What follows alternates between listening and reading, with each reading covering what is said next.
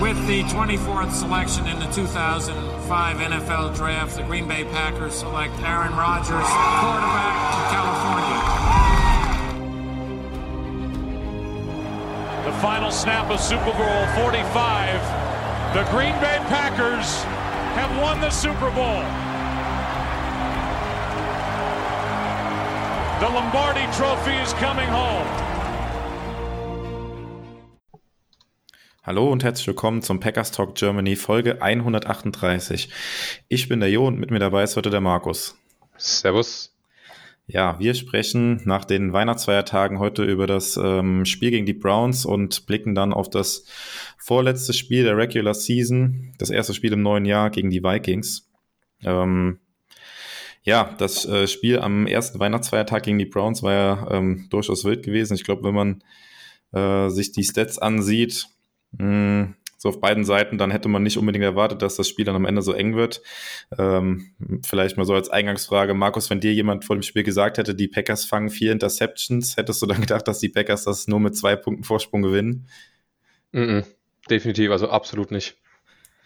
Ja, also das war, war ja schon ziemlich wild, dass äh, ja trotz der vier Interceptions das Spiel so knapp wurde, beziehungsweise ja die letzte Interception dann noch herhalten musste, um das Spiel zu gewinnen. Vielleicht fangen wir mal hinten ein bisschen an. Also eine Sache, die ich nicht verstanden habe oder die die wenigsten verstanden haben, ähm, was die Browns da am Ende gemacht haben. Also sie hatten ja den, den Ball mit noch zwei Minuten auf der Uhr, drei Timeouts und haben dann auf einmal angefangen, den Ball zu werfen. Ähm, ja, Sag ja. mal was dazu, Marius. was soll ich dazu groß sagen? Gut, dass sie es gemacht haben. Ja. Ähm, ich kann es dir beim besten Willen nicht erklären. Also man hat das ganze Spiel über gesehen, wenn die Browns Erfolg hatten, ging es über Chubb und übers Laufspiel. Mayfield hat schon viermal vergeigt, also er hat vier, uns viermal den Ball geschenkt. Also, und dann fängt man an und versucht, ich meine, klar, die Ziele sind ähm, relativ logisch. Njoku, Chubb, Ernest Johnson alles äh, Tight End können wir nicht covern. Running Back ist immer ein Problem für uns. Aber ja, dass sie dann auf den Weg gekommen sind, ich weiß es nicht. Vielleicht wollten sie uns auch überraschen und haben sich verpokert. Aber ich kann es ja. nicht erklären. Also, also, also ich habe gedacht, das, das kann nicht wahr sein, als die Packers dann diesen, diesen Third Down da äh, nicht verwerten konnten, Adams den Ball äh, nicht fangen konnte, Rogers einen Ticken zu weit geworfen hatte, hatte ich gedacht, super, jetzt mhm. verlieren wir das Spiel, weil die Browns einfach äh, den Ball laufen und äh, wenn man am Ende die Stats sieht, ich glaube, die hatten über acht Yards pro Run erzielt mhm. An Raumgewinn, ja. also das ist, ist komplett unverständlich, dass sie da nicht auf den, auf den Lauf gesetzt haben, weil die Packers es ja absolut gar nicht verteidigen konnten, insbesondere weil sie noch drei Timeouts hatten und der dann schon an der Mitte des Feldes quasi angekommen waren. Also meine Hoffnung war zu dem Zeitpunkt dann tatsächlich schon so ein bisschen gewesen, hoffentlich scoren sie früh genug, dass wir nochmal den Ball bekommen. Äh, ja, weil mhm. ich nicht gedacht hätte, dass wir es überhaupt verteidigt bekommen. Oder meine Hoffnung war so ein bisschen, dass der Rookie-Kicker, den sie ja da dabei hatten, der auch äh, nach dem ersten Touchdown das, ähm, den Extrapunkt verschossen hatte, dass der so ein bisschen Nerven dann zeigt, wenn er dann da ran muss. Aber ja. Ja. Wir können von Glück sagen, dass sie sich für die in Sachen entschieden haben, aber ich meine, unsere Coaches haben ja auch genügend Entscheidungen getroffen, wo man sich jetzt im Nachhinein fragt, warum, weshalb? Ja. Wie kommst du auf die Ideen? Absolut. Ähm, vielleicht nochmal kurz zur spielentscheidenden Szene, vielleicht nochmal kurz ein Kommentar von dir dazu. Wie hast du das gesehen? Das war ja dann doch am Ende ähm, durchaus diskussionswürdig, sage ich mal, die Interception von Douglas. Da war ja schon ordentlich Kontakt da.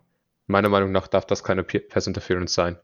Also ich habe mich da jetzt schon mit ein paar anderen Leuten drüber unterhalten und ähm, die Meinungen sind relativ gespalten. Ich für meinen Teil sehe das so, dass dieser Kontakt keine Pass Interference sein darf. Also jetzt nicht mal aus Packers Sicht. Also klar freue ich mich, dass alles geklappt hat. Aber allgemein, sowas darf im Football nicht als Pass Interference gewertet werden. Sonst hast du irgendwann halt keinen Kontaktsport mehr, sondern Flag, kannst auch Flag Football spielen. Ja, ähm, dazu muss man natürlich sagen, dass die Schiedsrichter in dem Spiel auch relativ wenig gepfiffen haben oder relativ viel haben laufen lassen. Was ich gut fand, ehrlich gesagt. Ja, ja ähm, genau. Ähm, also die Linie haben sie auf jeden Fall durchgezogen. Und ähm, wer war es gewesen? People Jones war es gewesen, ne? Der Receiver. Äh, boah, hatte ja, kann, da, kann, ja, ja, doch, kann sein, ja. Hatte da ja auch sehr viel Kontakt, als er in seine Route gestartet ist, schon gegen mhm. Douglas. Also der schiebt ihn ja quasi, ja, keine Ahnung, drei, vier, fünf Yards erstmal weg und ja. hat dann selbst Kontakt und dann bricht er quasi nach rechts weg oder nach innen weg und der Douglas hat die Hand halt noch dran, aber vorher war halt auch schon mega viel Kontakt vom Receiver aus. Also gut, das darf ja auch sein. Ne? Ich habe es jetzt gerade nicht im Kopf, ob es drei oder vier Yards sind, aber innerhalb dieser Zone darf ja der äh, Verteidiger den Receiver auch äh, wegschubsen, also press, pressen. Äh, dementsprechend der Kontakt war ja von komplett vollkommen legal. Klar, und, klar. Aber meiner äh, Meinung nach waren da auch schon die Hände halt ein bisschen dran mit, mit dem Halten klar, auch schon ein bisschen definitiv. gewesen. Die, die sind beide vollkommen am, am Arbeiten da am Ge genau. Gegner. Und ähm, ich sag mal so, wenn eine Flagge gekommen wäre, hätten wir uns wahrscheinlich auch nicht beschweren dürfen. Ähm, mhm. Im Nachhinein hätte man wahrscheinlich gesagt, ja, okay, die Flagge kann man geben, hätte dann vielleicht nicht zur Linie gepasst der, der, äh, der Referees äh, zum Rest des Spiels, aber in der Situation spezifisch hätte man sich auch nicht beschweren können. Da gab es in dieser Saison auch schon für deutlich weniger mhm. Flaggen. Ich denke, da, du hast den richtigen Punkt schon gesagt. Sie werden dann von ihrer Linie abgewichen. Also ja, man hätte sich nicht so, also ich hätte mich darüber beschwert, weil wie gesagt, ich meiner Meinung nach darf sowas keine PI sein. Aber dadurch, dass sie da von ihrer Linie abgewichen wären, hätte das meiner Meinung nach zu diesen Protesten geführt. Und deswegen haben sie das auch vollkommen richtig so entschieden, wie sie es entschieden haben. Ja, ähm, ja, dann vielleicht noch was anderes, so ein bisschen was Allgemeineres, bevor wir so ein bisschen in Offense und Defense reingehen. Ähm, oder wir können auch hier mit der Offense gerne starten, weil es mhm. passt so ein bisschen dazu, was ich noch ansprechen wollte. Die Offense in der zweiten Halbzeit komplett abgetaucht. Ähm, ich hatte mhm. das mal rausgesucht und hatte das auch getwittert nach dem ähm, Opening Drive in der zweiten Halbzeit. Also die Packers haben ja nach der Halbzeit den Ball bekommen, hatten sie ja nochmal einen ganz ordentlichen Drive zusammengepackt, dann nur ein Field Goal nehmen müssen, in Anführungszeichen, aber danach gab es äh, drei Drives und ein einziges First Down noch bei elf Plays mhm. und 23 Yards Raumgewinn äh, in der gesamten zweiten Halbzeit. Äh, ja, wie erklärst du dir das? Was ist da schiefgelaufen? Ähm, ich glaube, das ist eine Mischung aus wir haben den Vorsprung und wir wollen jetzt kurz vor den Playoffs noch ein bisschen was reinbringen in die Offense. Noch, wie gesagt, der EQ-Run da, wo wir da halt 10 Yards verlieren. Ähm, ja, ist halt unglücklich, ne? Und dann geht's halt so weiter und dann kommst du aus dem 10-Yard-Lauf nicht mehr raus. Und dann sind es halt auch wieder fragwürdige Entscheidungen. Ne? Warum lässt du Aaron Jones laufen? Warum, du hast doch einen wirklich fitten AJ Dillon mit dabei dann lass den doch, wenn du halt nur drei Yards holen musst, dann lass den doch durch die Mitte durchballern. Das, dafür ist er doch da, dafür hast du ihn doch geholt. Warum lässt du da Jones im Spiel, den man auch besser noch ein bisschen schonen könnte? Und ja, so geht's dann halt weiter. Ne? Dann kommt da ein Incomplete Pass, dann ist da zu kurz und ja, das, ja, das stapelt sich dann. Das waren halt viele, meiner Meinung nach viele kleine Fehler, die sie dann am Ende summiert haben. Hm. Ja, also den einen Punkt, den du angesprochen hast, habe ich definitiv auch nicht verstanden, warum da Jones so viele ähm, Runs bekommen hat und nicht Dylan, gerade halt mit der Führung im Rücken, wie du gesagt hast, dass man da nicht Dylan einfach durch die Mitte rennen lässt und einfach ein bisschen die Uhr kontrolliert und dann halt stattdessen diese Runs über Außen mit Jones dann zum Teil probiert hat, die dann halt mhm. von den Browns halt gut verteidigt wurden, ja. Nee, aber ja, das hätte eigentlich so ein Killer sein können, auf jeden Fall. Die Drives in der zweiten Halbzeit waren es zum Glück nicht, weil die erste Halbzeit umso besser lief, aber mhm. ja, schon sehr außergewöhnlich, dass wir da so drei Drives mit einem First Down, das gab es in dieser Saison auch noch nicht so häufig. Ähm, ja, bleiben wir mal bei der Offense. Wer war denn für dich in der Offense der Spieler des Spiels bei den Packers? Also gefühlt würde ich am liebsten Lazar sagen, aber wenn man sich mal anguckt, wer so wirklich Einfluss in der Offense hatte, muss man, glaube ich, wieder Rogers nehmen. Äh, die tiefen Pässe waren super. Dementsprechend, ja, Adams kann man genauso nehmen. Ich weiß nicht, wen du nimmst, aber ich würde hier tatsächlich wieder mit äh, Rogers gehen. Ähm, ja, ähm, würde ich tatsächlich auch. Ähm, ja, also nicht nur mit der Story, dass er jetzt halt den Packers-Rekord gebrochen hat von Brett Favre mit den äh, Stimmt, das Touchdown-Pässen. Ja es kam ja auch noch dazu, richtig geiler Moment, wo dann auf der Leinwand im Stadion diese Message abgespielt wurde von ihm dann mhm. ähm, und das ganze Stadion dann gejubelt hat, wo er dann gesagt hat, äh, bring uns in den Super Bowl. Das war natürlich geil und Rogers dann Richtung Leinwand gejubelt hat, geiler Moment auf jeden Fall.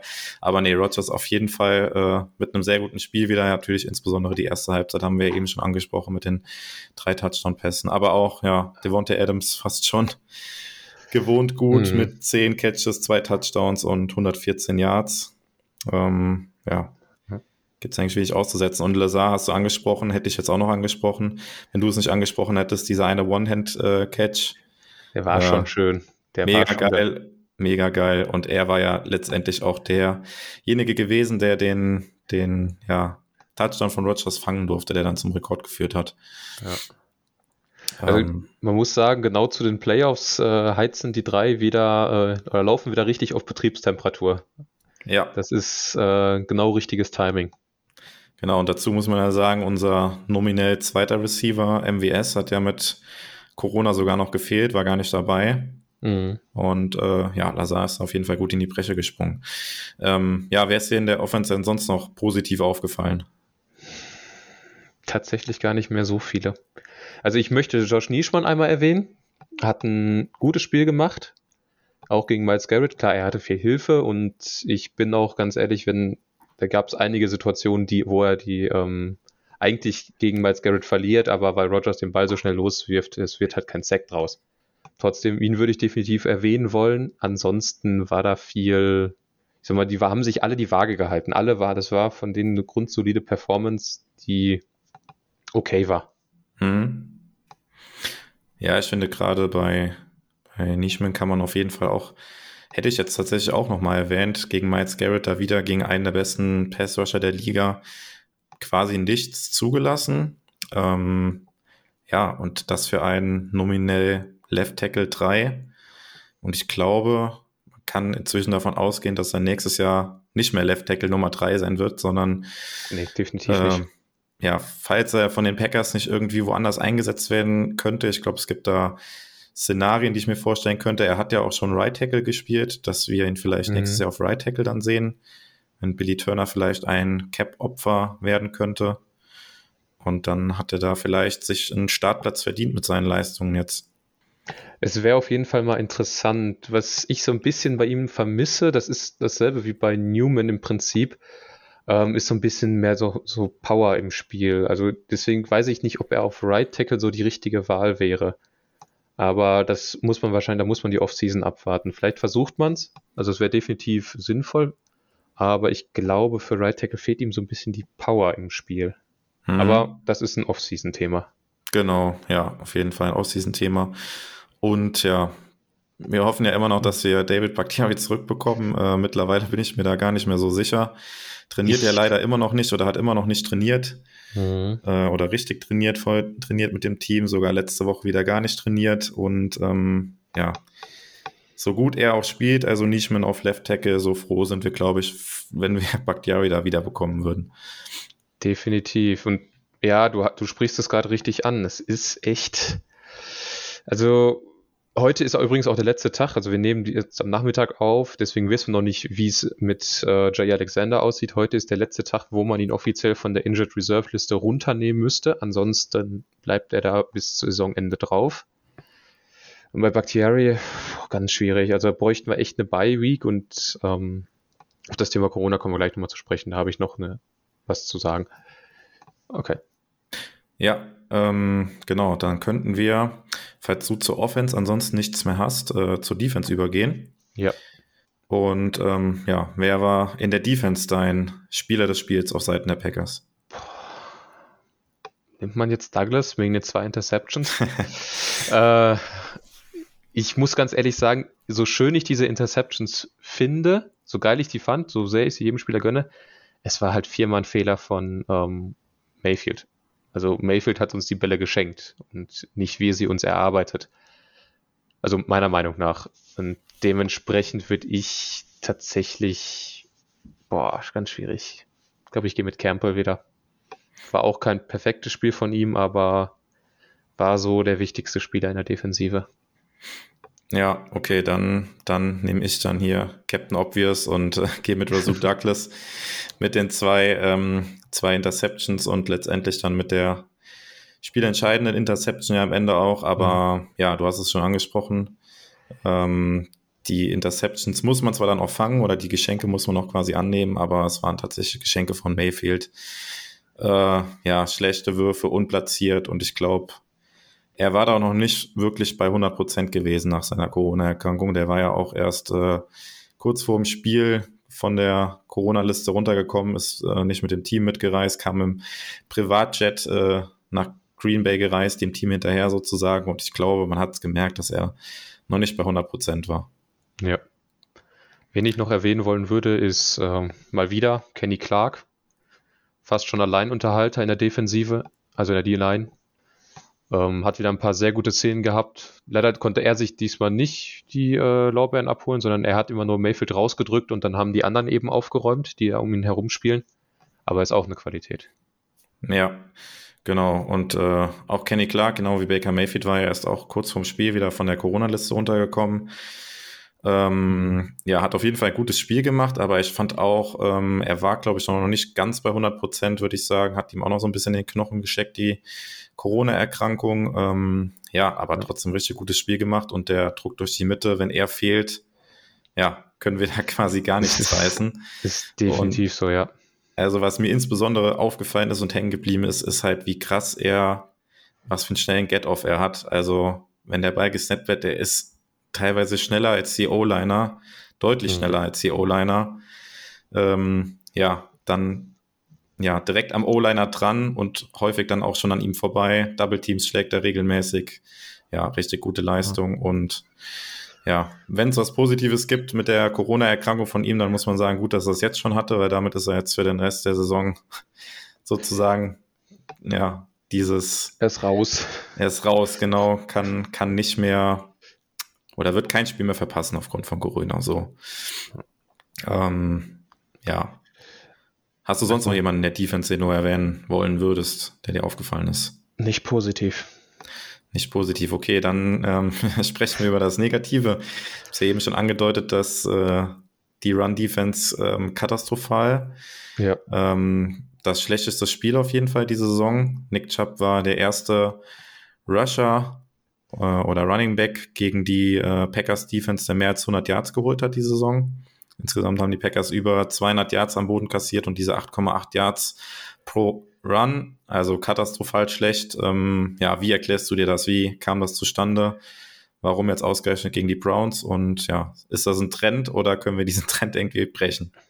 Mm, also warum gegen die Browns äh, habe ich jetzt einen Punkt auf jeden Fall von Browns Seite. Und zwar, die haben ihr Laufspiel teilweise extrem gut designt.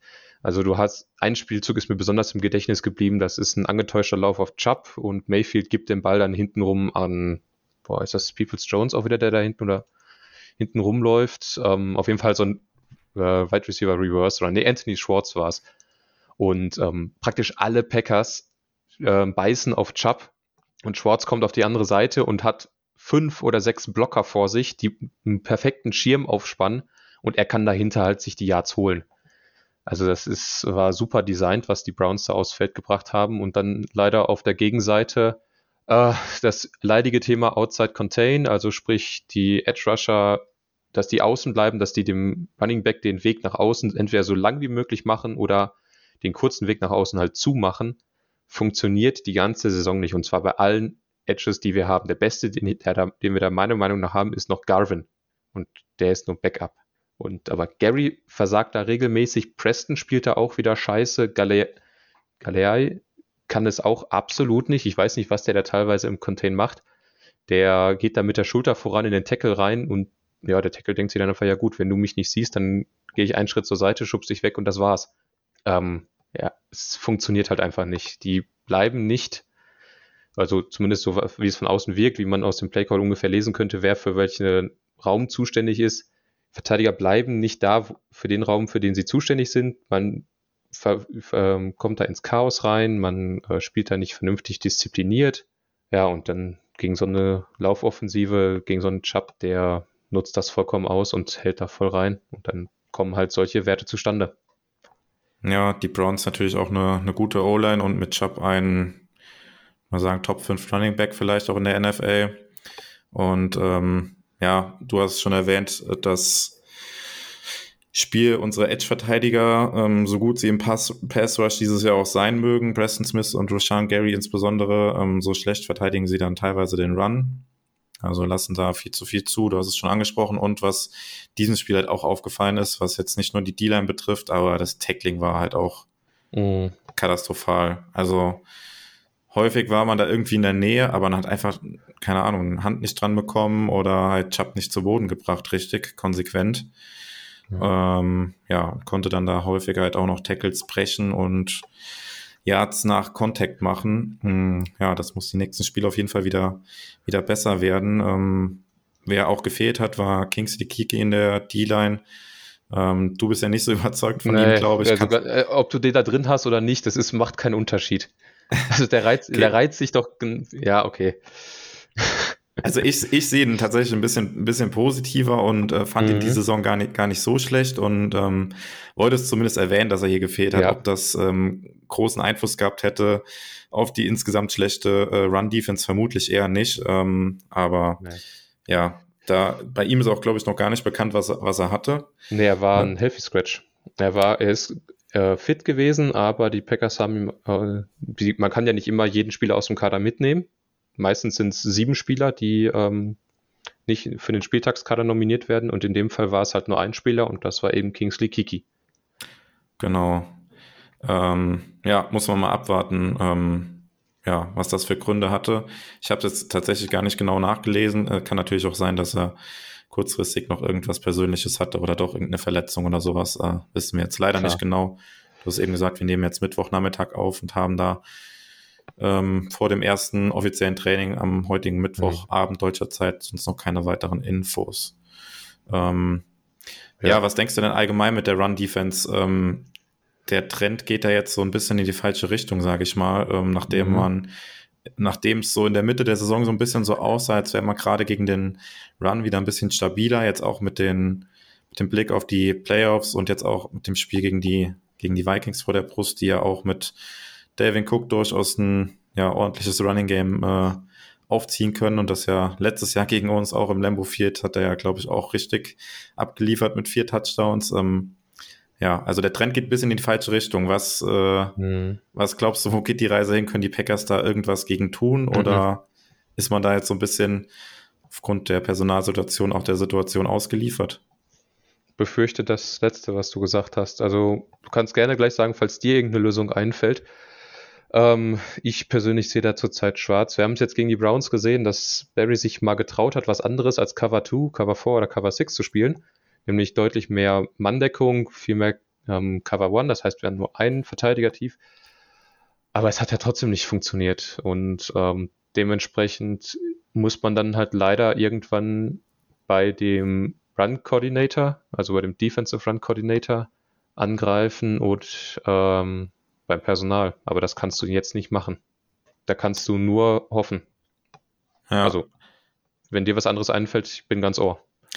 Ähm, ja, so ein bisschen, was meine Hoffnung noch ist, ist, wenn wir ähm, Jay Alexander zurückbekommen, dass wir in der Defense halt zumindest auf seiner Seite, wo er spielt, halt ohne Safety-Hilfe darüber spielen können und dann potenziell halt einen Spieler mehr in die Box halt stellen könnten, um halt den Run zu stoppen.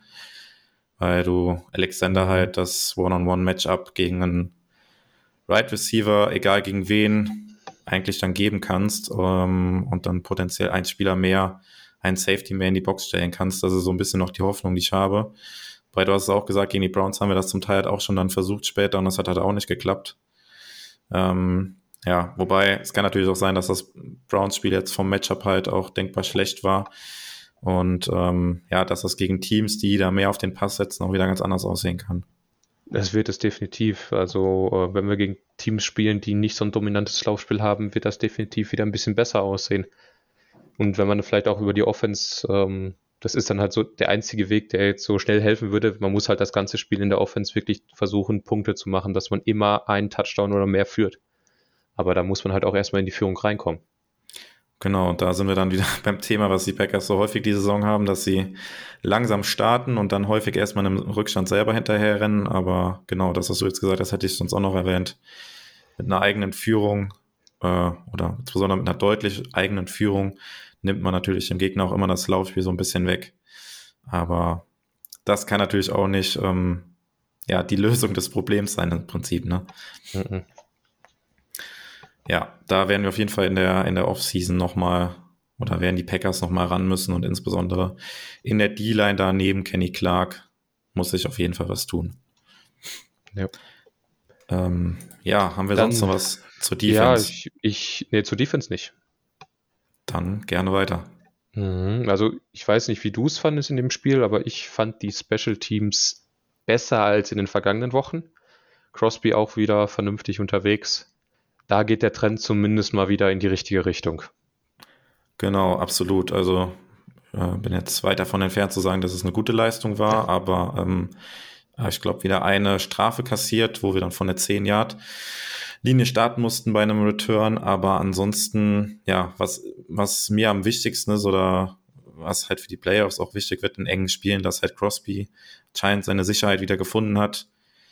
Die Kicks sehen sauber aus. Das eine Field Goal, was er geschossen hat, ja, perfekt zwischen die beiden Stangen genagelt, genau in die Mitte. Und auch bei den Extrapunkten kein, kein Wackler gehabt oder sowas. Und war jetzt das letzte Spiel davor auch schon gewesen gegen die Ravens. Ähm, ja, also da geht der Trend auf jeden Fall in die richtige Richtung. Ja. Das zu dem Thema. Dann klär uns mal über die Corona-Situation auf oder hast du noch was zum Spiel? Nee, zum Spiel hätte ich dann tatsächlich nichts mehr. Genau, dann, ja, die Packers sind ja bisher eigentlich von größeren Corona-Ausbrüchen verschont geblieben. Und ähm, ja, in der Woche jetzt nach dem Spiel hat es dann jetzt so bei den Packers ein bisschen eingeschlagen. Ähm, kurz vor dem Spiel oder am Spieltag selbst mussten die Packers ja schon, äh, ich glaube, drei Spieler waren es, Kevin King, ähm, Gene Charles und ich glaube, es war noch jemand, Hamilton, glaube ich, vom Practice Squad, die Corona-Liste hm, setzen. Tyler Summers, Tyler Summers, ah nee, der ist am 27. erst. Chauncey Rivers ist auf der Covid-Liste. Ja, also vielleicht die Namen, um sie alle mal genannt zu haben. Ich habe sie mir ja aufgeschrieben, um da keinen zu vergessen, weil es sind mittlerweile wirklich viele. Äh, Mercedes Lewis, Kevin King, äh, Marcus Wells Scantling, Oren Burks, Amari Rogers, Ty Summers, äh, Gene Charles, Ben Braden, Tiba Naliai, Chauncey Rivers, Ladarius Hamilton und Rocky McIntosh. Ähm, insgesamt zwölf Spieler, die wir auf der Corona-Liste jetzt haben. Und ähm, auch gestern kamen nochmal zwei Spieler dazu mit äh, Louis und Oren Burks. Das heißt, die Packers haben das noch nicht so ganz äh, unterbrechen können, die Infektionskette. Und ehrlicherweise muss man auch damit rechnen, dass da noch Fälle diese Woche hinzukommen. Ähm, mhm. Es ist ja. eine ganz schwierige Situation und ähm, der Name, der mir ehrlich gesagt am meisten Sorgen macht, ist tatsächlich Mercedes Lewis, ähm, weil er ist jetzt auch schon ein bisschen was älter, gut, ne? ist immer blöd mit 38 oder 39, was er ist, aber die, unter Umständen steckt der so eine Erkrankung nicht so leicht weg. Ich weiß jetzt auch nicht, ob er geimpft ist oder nicht. Weißt du da mehr? Nee, da habe ich leider auch keine Infos. Ja. ja ähm, und wir haben jetzt zum Beispiel von Alan Robinson, glaube ich, dem Wide Receiver der Bears, der auch Corona hatte, gehört, dass er 10, äh, 10 Pfund Muskelmasse verloren hat in der Zeit, wo er Corona hatte. So, und jetzt ist natürlich immer so die Frage, wie kommst du aus dieser Corona-Zeit wieder raus? Und gerade bei einem Mercedes Lewis, der war so ein wichtiger Teil der Offensive, boah, macht mir das schon echt Sorgen dass er da eventuell nicht so, die, das nicht so einfach wegsteckt. Und wenn er dann ausfällt, haben wir in der Offensive, ähm, wir haben klar mit Deguara und ähm, Tyler Davis zwei Jungs, die auf einem super Weg sind, aber Lewis ist halt noch gerade eine andere Kategorie Blocker. Hat man auch wieder jetzt im Spiel gegen die Browns gesehen, da wo er teilweise Miles Garrett eins gegen eins handeln konnte. Ja, genau. Und da die beiden erst, also Burks und Luis insbesondere, auch am Dienstag erst auf die Liste gekommen sind, ähm, kann man eigentlich fest davon ausgehen, dass sie am Sonntag gegen die Vikings nicht spielen werden. Ähm, ja, und wie du sagst, die Langzeitfolgen muss man da natürlich so ein bisschen im Auge behalten. Äh, hatte da gestern noch einen kleinen Artikel geschrieben und wenn man was Positives der Situation abgewinnen will, dass die Packers halt jetzt die Corona-Ausbrüche haben, die meisten Spieler wie wir das dann eben auch bei Kenny Clark gesagt haben, sind damit dann zumindest äh, ja für die Playoffs safe, können dann nicht mal mit einer Corona-Infektion fehlen. Und ähm, die NFL hat da jetzt auch zusammen mit der Player Association äh, neue Regeln bekannt gegeben oder erarbeitet, ähm, ja, die man so ein bisschen Also ich habe so ein bisschen kopfschüttelnd gelesen, ähm, kann das nicht so ganz nachvollziehen, aber es ist jetzt so, wenn jemand auf Corona positiv getestet wird, egal ob geimpft äh, oder nicht geimpft, ist er nur fünf Tage in Quarantäne und wenn er nach den fünf Tagen keine Symptome mehr hat, braucht man auch keinen negativen Test mehr, dann kann man halt sofort wieder spielen. Ähm, ja, die Spieler haben sich das halt auch gewünscht, ähm, sind damit an die NFL herangetreten, weil ja, wenn die Spieler keine Symptome haben, und das ist jetzt bei der neuen Variante wohl häufig so der Fall, dass dann sehen sie sich halt auch imstande zu spielen und wollen das dann auch tun. Also ganz ja. nachvollziehen kann ich das nicht, aber ich weiß nicht, wie du das siehst. Aber ja, ich kann es schon so nachvollziehen, weil die werden ja pro Spiel bezahlt und es ist dann halt praktisch ein Check, der den Flöten geht. Und ähm, ich denke, jeder, der äh, irgendeine Sportart macht, der weiß, dass du das im Prinzip für den Wettkampf machst und ähm, jeden Wettkampf, den du dann aussetzen musst, der tut dir irgendwo in der Seele weh. Und gerade bei so einem Teamsport, wo du äh, eben mit deinen Teamkollegen kämpfst, mit dem, und dann willst du halt dabei sein und denen helfen und halt nicht von der Seitenlinie aus zugucken. Also ich kann das schon auf einer Seite nachvollziehen. Ja, aus Spielersicht kann ich es auch absolut nachvollziehen. Ich kann es halt nur aus der Sicht nicht nachvollziehen, dass die NFL das im Prinzip in Kauf nimmt, ähm, ja, weil das ist ja nicht gesagt, dass du nach fünf Tagen dann nicht mehr ansteckend sein kannst. Nee, absolut ähm, nicht. Ja, es wird quasi in Kauf genommen, dass äh, das Team sozusagen durchseucht wird, sage ich mal. Und das finde ich halt ein bisschen diskussionswürdig. Ja, ist ein fragwürdiger Ansatz, definitiv. Ähm, ja, ähm, hast du noch was zu dem Thema? Ja, also höchstens noch, ähm, ja, was halt auch problematisch ist in der NFL, dass die meisten Spieler halt im Sommer geimpft wurden und äh, der Impfschutz halt jetzt entsprechend schon nachlässt und deshalb auch so mhm. viele Fälle jetzt auftreten. Die wenigsten sind geboostert. Ähm, ja, der ein oder andere, der vielleicht schon mal Impfnebenwirkungen hatte, der kann das vielleicht nachvollziehen. Keiner der Spieler will sich jetzt innerhalb der Saison äh, boostern lassen oder die wenigsten, weil sonst riskierst du halt, dass du mit Impfnebenwirkungen irgendwie ausfällst. Das will halt auch keiner machen. Ja. Ähm, da hätte ich nur mal einen Gedanken. Was würdest du davon halten, wenn die NFL da jetzt noch mal eine Woche Pause reinhaut? Sagen wir mal zwischen Regular Season und Playoffs, dass du einfach nach dem, nach der 18. Woche einfach noch mal kurz einen Cut reinhaust, das Ding eine Woche verschiebst und dann weitermachst, sozusagen den Pro, die Pro Bowl Woche rausschmeißt aus der Saison? Ja, also ich fände das gut und ähm, hatte auch selbst schon den Gedanken in Bezug auf die Packers, falls die Packers es schaffen, sich in der in der letzten Woche gegen die Lions sozusagen noch eine zusätzliche Bye-Week zu holen. Ähm, können wir vielleicht gleich noch drauf zu sprechen kommen, was da für passieren muss, aber dass man das vielleicht aus Packers Sicht auch nutzen könnte, wenn man dann tatsächlich zwei Spiele ohne die Starter spielen könnte, theoretisch, dass man das auch nutzen könnte, dass sich der ein oder andere Spieler dann vor den Playoffs noch äh, eine Booster-Impfung geben lässt, dass man da in den Playoffs dann safe ist. Mhm. Also so ein ähnlicher Gedanke, wie du jetzt auch hattest, ja. Ja, drücken wir die Daumen, dass jeder Spieler, den wir da, allgemein jeder Spieler da Covid ähm, gesund übersteht, heil übersteht und keine Langzeitfolgen hat. Genau. Und hoffen wir, dass die Packers das jetzt irgendwie vor dem Spiel gegen die Vikings jetzt irgendwie diese Kette von Infektionen da unterbrochen bekommen. Ähm, ja. Ja, so viel zu dem Thema. Ähm, ja, dann noch ein anderes allgemeines Thema. Ähm, ja, manche Teams, für die ist die Saison ja schon gelaufen und äh, die sind schon auf der Suche nach neuen Headcoaches. Und ein Kandidat für einen Headcoach-Posten ist der Offensive Coordinator der Packers, äh, Nassil Hackett, der ja mit den Jaguars ins Gespräch gebracht wird. Ähm, ja, klär uns gerne mal auf, Markus. Mhm. Ähm, was denkst du, hat er einen Headcoach-Posten verdient und ähm, welchen Anteil am Erfolg hat er jetzt äh, bei den Packers? Wie würdest du es einschätzen? Definitiv einen großen Anteil. Also klar, er ist nur ein Offensive Coordinator, der nur die Offense mitgestaltet, aber er ist ein sehr, sehr guter Offensive Coordinator. Das hat er im Grunde auch schon in Jacksonville gezeigt, bevor er da als äh, Sündenbock rausgejagt wurde, als er mit Blake Bortles Richtung Super Bowl marschiert ist. Ähm, ich, man, es, es lässt sich wahrscheinlich schwer einschätzen, wie viel Anzahl er jetzt genau hat, weil er eben mit Lafleur zusammenarbeitet und Lafleur ist ja auch ein Offensive-Minded Coach aber er wird ja von vielen Spielern als absoluter Menschenfänger bezeichnet. Er ist jemand, der sehr gut mit den Menschen in Verbindung bringt, äh, kommt, der immer äh, für eine positive Stimmung sorgt. Dementsprechend alleine das macht schon unheimlich viel aus in einem Kader, dass er einfach immer eine positive Stimmung reinbringt, dass er aber auch gleichzeitig fachlich sehr kompetent ist und weil er eben diese Offensive mitgestaltet. Ja. Ja, und ich glaube tatsächlich, dass er da relativ gute Karten auch hat, den Job zu bekommen. Du hast es gerade angesprochen, er war ja schon mal dort gewesen, ähm, kennt das mhm. Team und hat jetzt dann drei Jahre unter Matt LaFleur, einem der besten Head Coaches der NFL, halt mitgewirkt und gearbeitet. Er wird ja auch von Rogers sehr geschätzt, ähm, der ihn auch immer wieder lobend erwähnt. Pressekonferenzen und Interviews. Ja, ähm, ja das wäre schon schade, wenn wir ihn da verlieren würden, aber muss auch klar sagen, da kann man natürlich auch äh, niemandem einen Vorwurf machen, wenn man irgendwo Offensive Coordinator ist und da einen guten Job macht, dann ist halt der nächste Schritt ein Head Coach Posten. Absolut, ja. Also er wird, denke ich, auch noch in anderen Teams im Gespräch sein, je nachdem, wo sich da noch äh, alles ein Head Coach verabschiedet.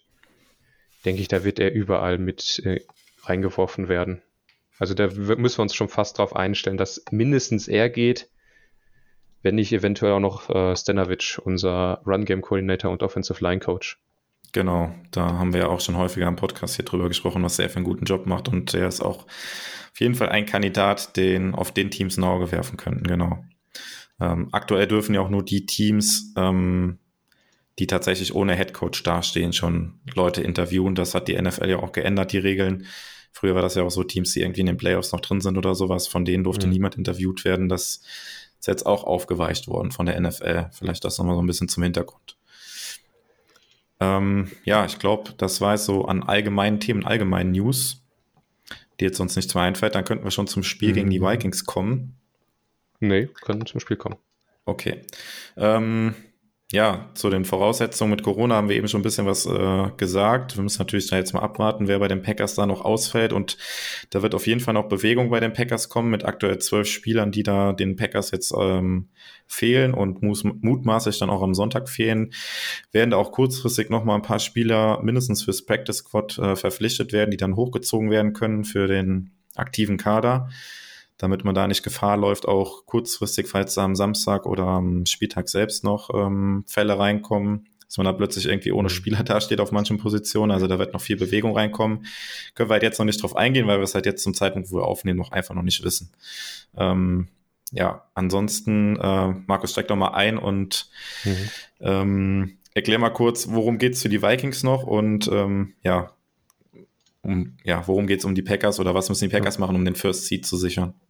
Also für die Playoff-Implikation ist es folgendermaßen, die Packers ähm, haben aktuell ein Spielvorsprung vor allen anderen, die dort noch im Rennen um den First Seed sind. Und im Prinzip, wenn die Packers beide Spiele gewinnen, First Seed, alles kein Thema. Gewinnen wir eins und verlieren einander das zweite Spiel und die Dallas Cowboys gewinnen beide Spiele, dann wären die Cowboys vor uns.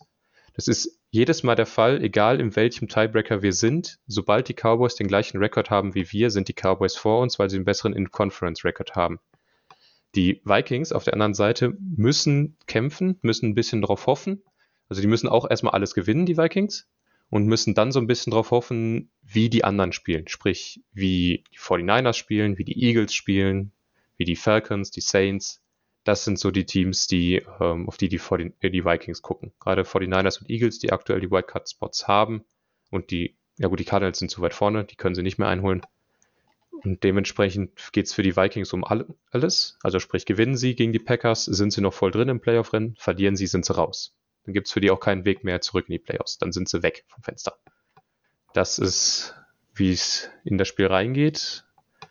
Und dann, Jo, gib uns doch mal das erste Matchup ähm, genau, vielleicht gerade noch ergänzend, also dass äh, die Packers äh, gegen die Vikings, das ist das Sunday Night Game. Ähm, und ähm, Arizona spielt gegen Dallas um ja, halb elf deutscher Zeit. Möglicherweise weiß man es dann schon zu dem Zeitpunkt, wie es dann aussieht. Äh, Markus das gerade angedeutet hatte. Also da können wir Packers-Fans den Cardinals dann nochmal die Daumen drücken, dass sie vielleicht äh, die Dallas Cowboys schlagen können, auch wenn mir äh, dazu ein bisschen die Fantasie fehlt momentan nach den letzten Leistungen mhm. beider Teams, muss man sagen. Dallas sehr gut, kann jetzt eher auf dem absteigenden Ast. Aber ja. könnte halt sein, dass man zu dem Zeitpunkt dann schon weiß, wenn man gegen die Vikings gewinnt, dass man dann den First Seed halt sichern könnte. Das noch ergänzend. Ähm, ja, das erste Matchup ähm, ist auf jeden Fall, dass die Packers versuchen sollten, das Laufspiel äh, besser zu integrieren. Wieder im ersten Matchup gegen die Vikings. Ähm, das letzte Spiel übrigens, was wir verloren haben, hat Aaron Jones gefehlt mit seiner Knieverletzung. Und ähm, ja, wir sind dann nicht so gut ins Spiel gestartet, waren dann nachher abhängig von vielen äh, Big Plays ähm, durch die Luft. Und ähm, ja, also Jones ins Laufspiel zu integrieren ähm, im Wechsel mit AJ Dillon ist auf jeden Fall ein äh, sehr wichtiger Punkt gegen die Vikings. Die Vikings sind nämlich auch mit ihr, ihrer Defense äh, nach Advanced Stats, also nach Expected Points Added, die Nummer 30 gegen den Run, also sehr, sehr schlecht. Und ähm, zudem wird es am Sonntag ähm, eben gesagt, es ist das Night Game, also dann auch zu amerikanischer Zeit Abend und es wird verdammt kalt. Ähm, bis zu minus 18 Grad sind erwartet für das Spiel.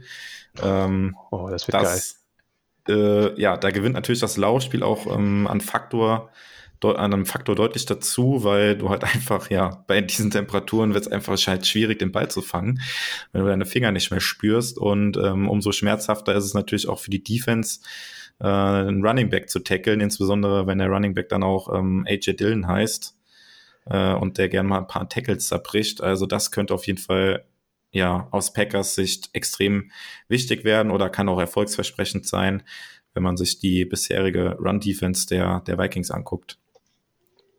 Mhm. Ja, und ähm, dementsprechend natürlich auch auf der anderen Seite. Ne? Also ähm, man weiß noch nicht so ganz, wie es mit Cook aussieht. Der hat nämlich auch so ein paar kleinere po Verletzungsproblemchen. Corona hatte der auch, genau. Der war auch ah, auf der Corona-Liste weil am Mittwoch steht noch was von Illness, also einfach nur Krankheit und wurde aktiviert von der Covid-Liste.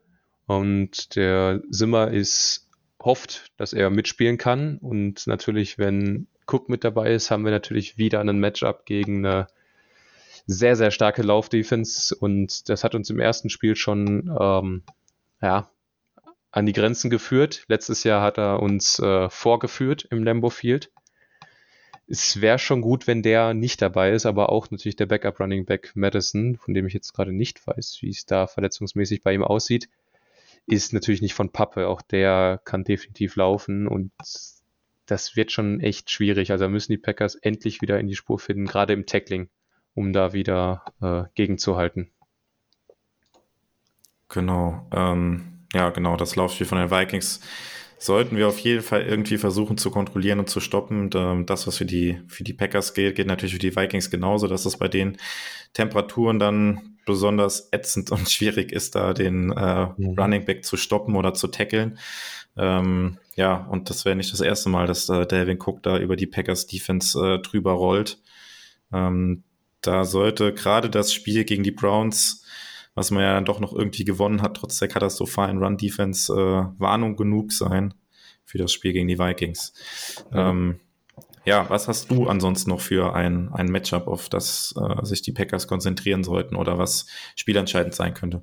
Justin Jefferson. Also, wie kriegt man Justin Jefferson unter Kontrolle? Also, meiner Meinung nach hat er sich diese Saison als jemand etabliert, der wie Adams, es geht nicht darum, ihn auszuschalten, es geht darum, ihn zu limitieren. Und ähm, da Justin Jefferson viel aus dem Slot heraus arbeitet, ähm, Jen Sullivan gegen Justin Jefferson ist ein äußerst ungünstiges Matchup aus Packers Sicht.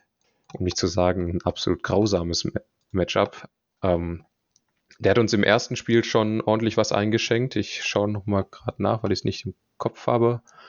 Waren entspannte 170 Yards, also das lief ganz ordentlich bei ihm. Da geht es definitiv darum, ähm, probier, am Anfang würde ich wirklich sagen, probiert es wirklich aus. Steckt einen Stokes in den Slot. Ähm, Savage würde ich auf keinen Fall äh, versuchen, einfach weil Je ich Jefferson für einen zu guten Roadrunner halte.